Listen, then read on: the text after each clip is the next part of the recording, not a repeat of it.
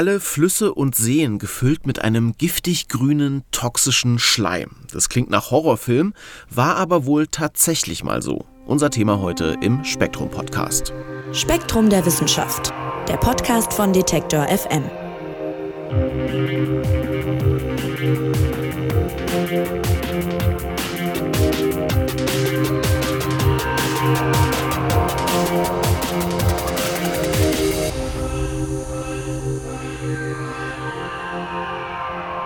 Seen und Flüsse, die sind ja wahnsinnig wichtige Lebensräume und erfüllen ganz entscheidende Faktoren für die Ökosysteme, auch abseits des Wassers.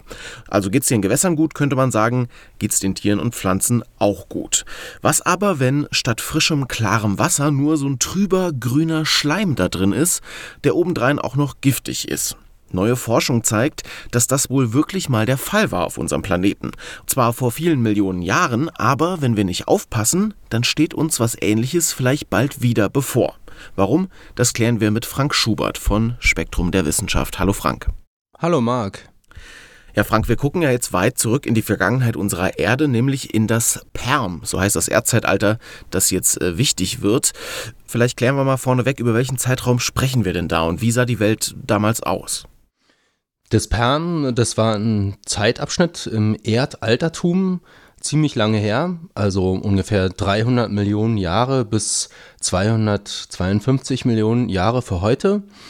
Und die Welt damals, die unterschied sich sehr von der, äh, wie wir sie heute kennen. Also alle Landmassen waren in einem Superkontinent äh, namens Pangea vereinigt. Es gab ausgedehnte waldreiche Feuchtgebiete und Sumpfwälder wo sich die abgestorbenen Bäume äh, unter Wasser zu Torf zersetzten, was zur Bildung ähm, sehr mächtiger Kohlelagerstätten führte, die wir heute noch abbauen zum Teil. Damals war die sogenannte äh, Glossopteris-Flora verbreitet. Das waren laubabwerfende Baumarten, die so also überwiegend an gemäßigtes bis kühles Klima angepasst waren. Es gab auch Nadelhölzer, Koniferen, Farne, Bärlapflanzen und so weiter. Und bei den Tieren äh, sah es so aus, dass die Amphibien ihre Dominanz allmählich einbüßten und sich reptilienartige Landwirbeltiere verbreiteten und auch die Insekten wurden artenreicher. Also es war mit Sicherheit eine sehr interessante Welt, aber eine Welt, äh, die eben sehr anders war als unsere Welt heute. Ja, wenn du gerade unsere Welt heute ansprichst, bis wir hier sitzen und einen Podcast aufnehmen, hat äh, das Leben auf der Erde ja einiges hinter sich gebracht, sagen wir mal. Also es gab oft Zeiten, in denen zum Beispiel viele Arten ausgestorben sind. Das bekannteste Massenaussterben ist vermutlich das vor rund 66 Millionen Jahren, als dieser Asteroideneinschlag war und äh, die Dinosaurier dann ausgestorben sind. Aber auch im Perm, um das es jetzt geht, gab es ein Massenaussterben. Was war denn da der Auslöser? Ja, das stimmt. Also an der Grenze zwischen dem Perm und dem nachfolgenden Zeitabschnitt der sogenannten Trias, da gab es einen rapiden Klimawandel. Und dieser äh, Klimawandel, der ist wahrscheinlich verursacht worden von extremer vulkanischer Aktivität im Gebiet des heutigen Sibiriens über hunderttausende Jahre hinweg traten damals also viele Millionen Kubikkilometer heißes Magma zutage und bedeckten also mehrere Millionen Quadratkilometer Land, teilweise Kilometer dick. Diese ähm, Ablagerungen, die kann man heute noch besichtigen in Sibirien in Form des sibirischen Traps. Das ist ein ganz ausgedehnter Flussbasalt, der, der es eben heute noch gibt. Ja, und diese, dieses flüssige Gestein, ähm, das da flächendeckend das Land bedeckte, das hatte viele Auswirkungen auf die Umwelt. Also im Untergrund war viel Biomasse, weil ja damals es, wie gesagt, ganz ausgedehnte Wälder auch gab und Sumpfgebiete mit eben ähm, Torfbildung und im Untergrund war eben viel Torf, da war auch Kohle, Erdöl, Erdgas und so weiter.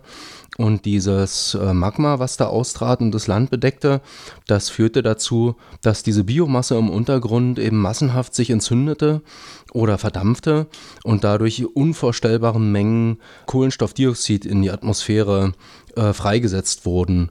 Innerhalb von 10.000 Jahren stieg der atmosphärische CO2-Gehalt damals um das Sechsfache und die mittleren Lufttemperaturen, die kletterten so um vermutlich so um 10 bis 14 Grad Celsius nach oben. Und es kam zu einer massiven Ozeanversauerung äh, riesige Waldbrände an Land, die Vegetationsbedeckung, äh, die dünnte stark aus. Und all das ähm, wirkte sich natürlich auch auf die Überlebensraten der damaligen Arten aus. Also man schätzt, dass damals mehr als 70 Prozent der Landlebenden und schätzungsweise 80 Prozent der marinen Arten ausgestorben sind. Und damit ist diese Grenze zwischen Perm und Trias, ähm, das Ereignis damals gehört wahrscheinlich zu den größten Massenaussterben der Erdgeschichte. Hm, ihr schreibt in Spektrum der Wissenschaft, äh, damals herrschten die vielleicht widrigsten Bedingungen, denen äh, das Leben je ausgesetzt war. Manche Forschende nennen das Perm deshalb auch das große Sterben. Äh, was ist denn in der Folge dann passiert? Wie ging es weiter? Ja, es ging ziemlich dramatisch weiter. Also hat er gerade schon gesagt, die Wälder damals, die verschwanden flächendeckend durch riesige Brände und so weiter. Und das führte dazu, dass der Grundwasserspiegel anstieg und tiefgelegene Regionen sich in Sümpfe und Gewässer verwandelten. Diese großflächigen Waldbrände, die setzten jede Menge Asche und Ruß frei, die dann in die Gewässer eingetragen wurden und eben Nährstoffe mit sich führten und in die Gewässer einbrachten. Der großflächige Waldverlust legte auch den Boden frei und es kam eben zu einer sehr massiv verstärkten Bodenerosion. Boden wurde also abgetragen ähm, durch Wind, Wetter und so weiter, wurde eingespült in die Gewässer und mit dem Boden auch wieder zahlreiche Nährstoffe, die auf diese Weise ins Wasser gelangten. Der ähm, ausgeprägte Klimawandel damals äh, führte zu erhöhten Temperaturen wodurch sich die Wachstumsbedingungen für Mikroben verbesserten, also für Bakterien, ähm, für Algen und so weiter. Ja, und all diese Faktoren zusammen ähm, bewirken, dass es zu einer drastischen Zunahme von Planktonblüten in Meeren und Binnengewässern kam. Also äh, Bakterien und Algen vermehrten sich massenhaft im Wasser, entzogen dem Wasser Sauerstoff massiv und verwandelten die Gewässer in sauerstoffarme Todeszonen und außerdem produzierten äh, diese Bakterien und Algen auch giftige Stoffwechselprodukte und vergifteten die Gewässer damit. Und das ähm, führte, wie man sich ja vielleicht auch vorstellen kann, dazu, dass die Tier- und Pflanzenwelt dramatisch einbrach. Also die, die Artenvielfalt brach dramatisch ein und erholte sich äh, viele Jahrzehntausende oder Jahrhunderte, Tausende lang auch nicht mehr. Mhm. Ich habe am Anfang toxischen Schleim erwähnt und wenn man jetzt so ein bisschen gehört hat, was du gerade gesagt hast, dann zeichnet sich schon so ein Bild davon, wie, wie die Gewässer irgendwie grün werden und, und giftig. Und bei euch im Heft geht es um ein Forscherteam, das genau solche Sachen herausfinden will und die schauen sich dafür Gesteinsschichten an und zwar in Australien. Und dabei haben sie ziemlich interessante Sachen rausgefunden. Was denn? Ja, das ist tatsächlich sehr interessant. Also wenn man sich diese versteinerten Sedimentschichten aus dieser Zeit damals anschaut, also aus dem späten Perm und aus der äh, frühen Trias, da sieht man einen ganz klaren Unterschied, also schon mit bloßem Auge. Die äh, versteinerten Sedimentschichten aus dem späten Perm, die ähm, enthalten eben viele Kohleablagerungen, ähm, hatte ich ja vorhin schon erwähnt. Das waren diese Sumpfwälder mit ihrer Torfbildung und so weiter. Und die erkennt man einfach an ihrer schwarzen Färbung. Also das ist einfach eine, eine schwarze, äh, deutlich sichtbare Gesteinsschicht. Und die versteinerten Sedimentschichten aus dem nachfolgenden Zeitabschnitt der Trias, die sind völlig frei von Kohle und dadurch viel, viel heller. Die enthalten also so gut wie keine fossilen Pflanzen- oder Tierüberreste. Die Menge der fossilen äh, Sporen und Pollen fällt genau an der Grenze zwischen Perm und Trias rapide ab und sinkt in den Ablagerungen der frühen Trias nahezu auf Null. Das ist also ein sicheres Zeichen dafür, dass die damaligen Landschaften äh, mehr oder weniger vollständig entwaldet waren. Im Gegenzug äh, steigen aber die Mikrofossilien von Algen und Bakterien in den Sedimenten sprunghaft an. Also wenn man aus dem späten Perm in die frühe Trias geht. Und das ist ein Anzeichen dafür, dass es damals ähm, offenbar zu einer massenhaften Planktonvermehrung kam und dieses explosionsartige Mikrobenwachstum in den Gewässern, das äh, führte offenbar zu Algen- und Bakterienkonzentrationen, wie sie auch für heutige toxische Algenblüten typisch sind. Und all das zusammengenommen, äh, da kann man dann daraus schließen, dass die damaligen Gewässer sich offenbar in schleimig giftige Brühen verwandelten. Also ich versuche mir das gerade mal vorzustellen. Man steht dann in Australien vor so einer Gesteinswand und dann sieht man äh, eine Lage, die ist schwarz, hast du gesagt. Also genau. die kommt dann sozusagen aus der Zeit ähm, des Perm und da das Schwarze sozusagen die Kohle lässt darauf schließen, dass da eben äh, viel, viel ähm, Vegetation war. Genau. Ja. Und in der späteren Schicht ist dann nichts mehr davon da praktisch. Richtig, ja. Das sieht man schon mit bloßem Auge, ja. Hm. Okay, und wenn nichts mehr davon da ist, äh, dann kann man aber sehen, da ist mehr, du hast es gesagt, diese, diese Einzeller praktisch, ne? Genau, das sind also Mikrofossilien, also sehr kleine, die sind nicht mit bloßem Auge sichtbar. Um die zu sehen, ähm, ja, muss man eben mikroskopische Techniken anwenden und so weiter. Ähm, genau, aber dann sieht man diese Mikrofossilien von Bakterien und von, von Algen und anderen Planktonorganismen. Also nach diesem Massenaussterben werden die Gewässer offenbar grün auf unserer Erde und auch giftig. Vielleicht kannst du noch mal ein bisschen erklären, was das Problem mit diesem Schleim wirklich ist.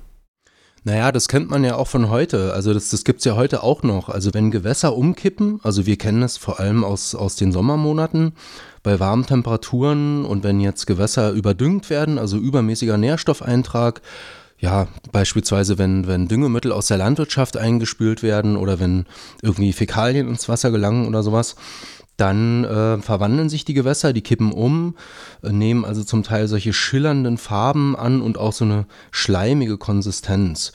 Äh, das hat wahrscheinlich jeder schon mal irgendwo gesehen an Flüssen oder Seen oder Teichen oder sowas. Und das zeigt eben an, dass äh, im Gewässer hohe Konzentrationen vorliegen von Algen und Bakterien und anderen Planktonorganismen. Ja, und die verbrauchen eben Sauerstoff, ähm, entziehen dem Wasser damit den Sauerstoff. Der Sauerstoff steht dann nicht mehr zur Verfügung für andere Lebewesen, also zum Beispiel für Fische. Ja, und diese Planktonorganismen, die produzieren eben teils auch giftige Stoffwechselprodukte. Und die Auswirkungen reichen tatsächlich auch dann bis an Land, ne? Also es wirkt sich auch sozusagen außerhalb des Wassers dann noch aus. Naja, klar, das wirkt sich ja auf das ganze Ökosystem aus. Also natürlich in erster Linie wirkt es auf die wasserlebenden Organismen, also ja, Fische, Wirbellose im Wasser und so weiter, die dann schlicht ersticken oder vergiftet werden. Aber es wirkt sich natürlich auch aus auf landlebende Tiere, die ja zum Teil, die ja eben trinken müssen und die dann eben oft auch aus Binnengewässern trinken, also aus Flüssen, aus Seen und so weiter. Und wenn dieses Wasser vergiftet ist, dann vergiften sich natürlich auch die landlebenden Tiere dann damit. Und du hast es gerade schon gesagt, steigende Temperaturen, heftige Algenblüten, da klingelt natürlich was, man liest das immer öfter.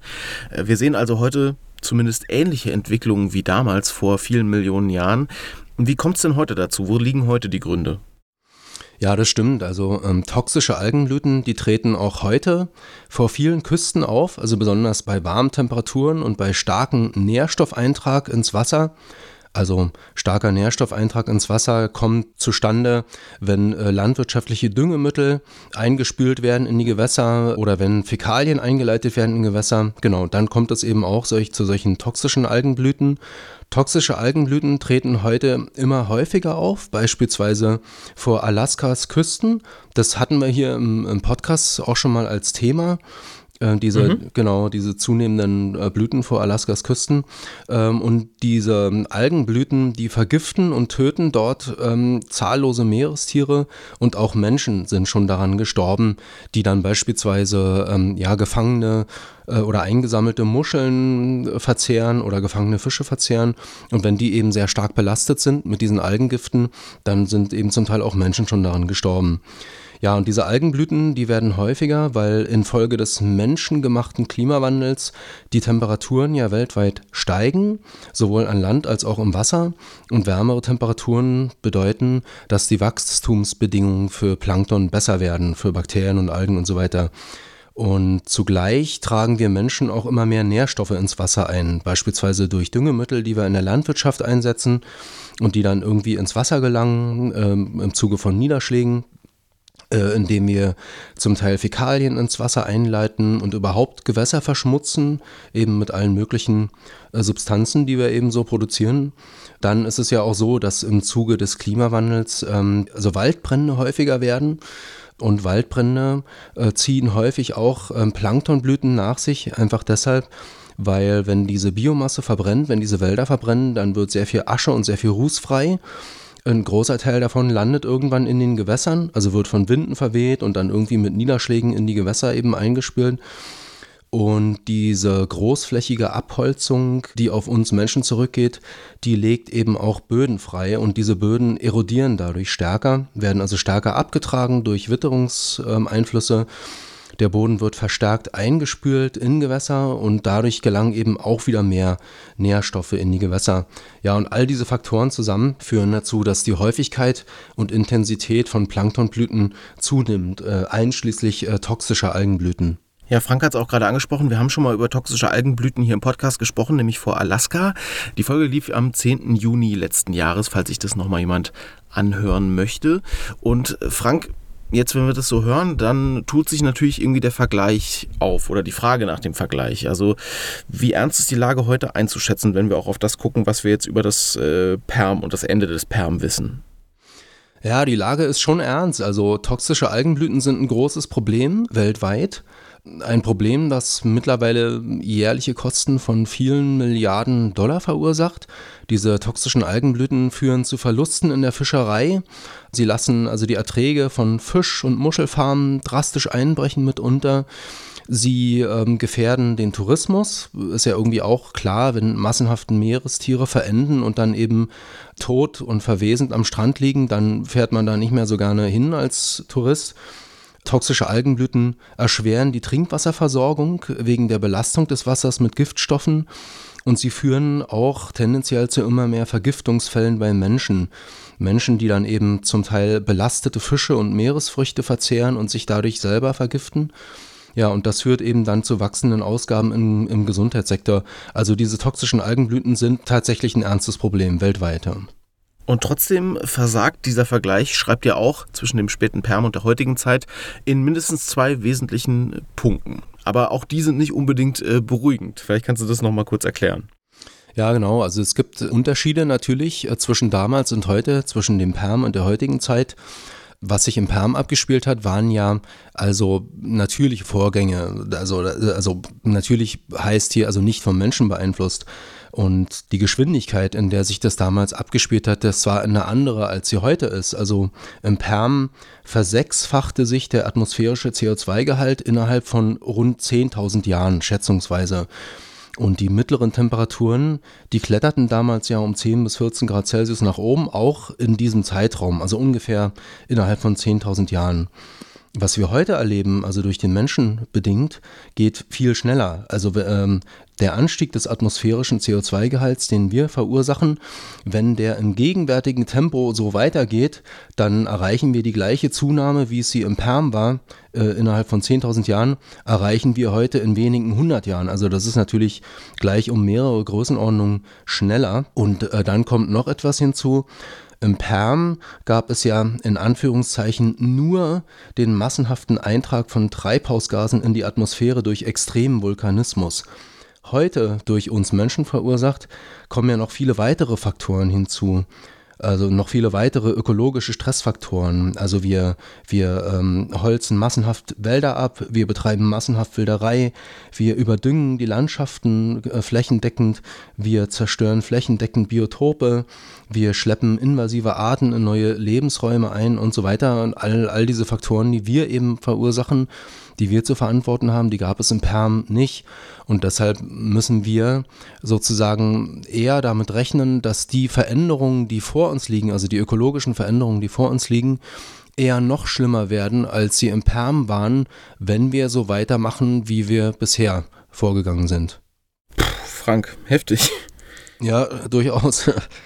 Weil dann stellt sich natürlich abschließend die Frage, was kann man denn tun, um diesem Szenario zu begegnen, also um zu verhindern, dass, man muss sich das nochmal äh, vergegenwärtigen, ja, dass unsere Flüsse und Seen und Meere äh, zu einem grünen, giftigen Schleim werden, der relativ lebensfeindlich ist, wie damals eben zum Ende des Perm. Was kann man tun, um dieses Szenario in Zukunft zu verhindern? Ja, was kann man tun? Das war schon oft Thema in diesem Podcast und das liest und hört man auch ständig immer überall wieder. Wir hatten gerade die Weltklimakonferenz vor ein paar Wochen, da war es auch wieder Thema.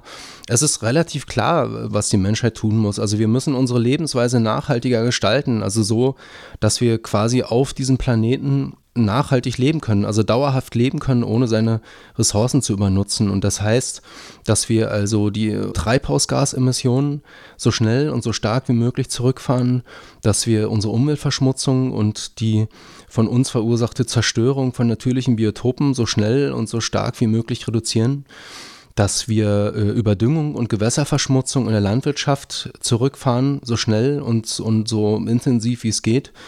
Ja, und damit geht eine ganze eine Reihe von Dingen einher. Also wir, wir müssen, das hatten wir auch neulich als Thema hier im Podcast, wir müssen unseren Konsum tierischer Produkte reduzieren, also sprich weniger Fleisch und Milchprodukte. Ähm, 8 Milliarden Menschen auf der, auf der Erde, wir sind ja jetzt bei über 8 Milliarden, die können eben nicht alle so leben, wie man früher in den westlichen Ländern gelebt hat. Das hält der Planet einfach nicht aus auf Dauer. Äh, wir müssen Massentierhaltung massiv reduzieren.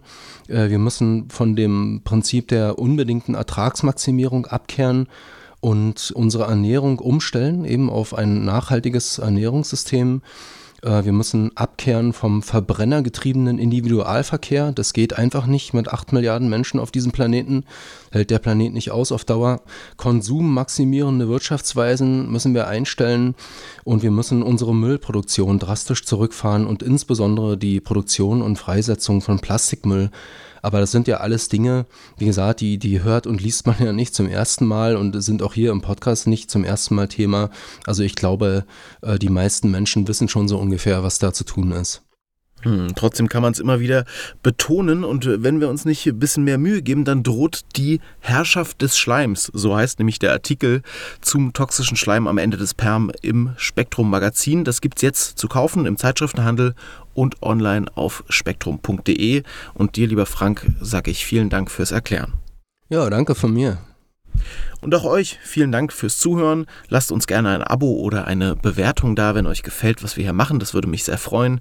Nächste Woche gibt es eine neue Folge vom Spektrum Podcast. Mein Name ist Marc Zimmer und ich sage Tschüss und macht's gut.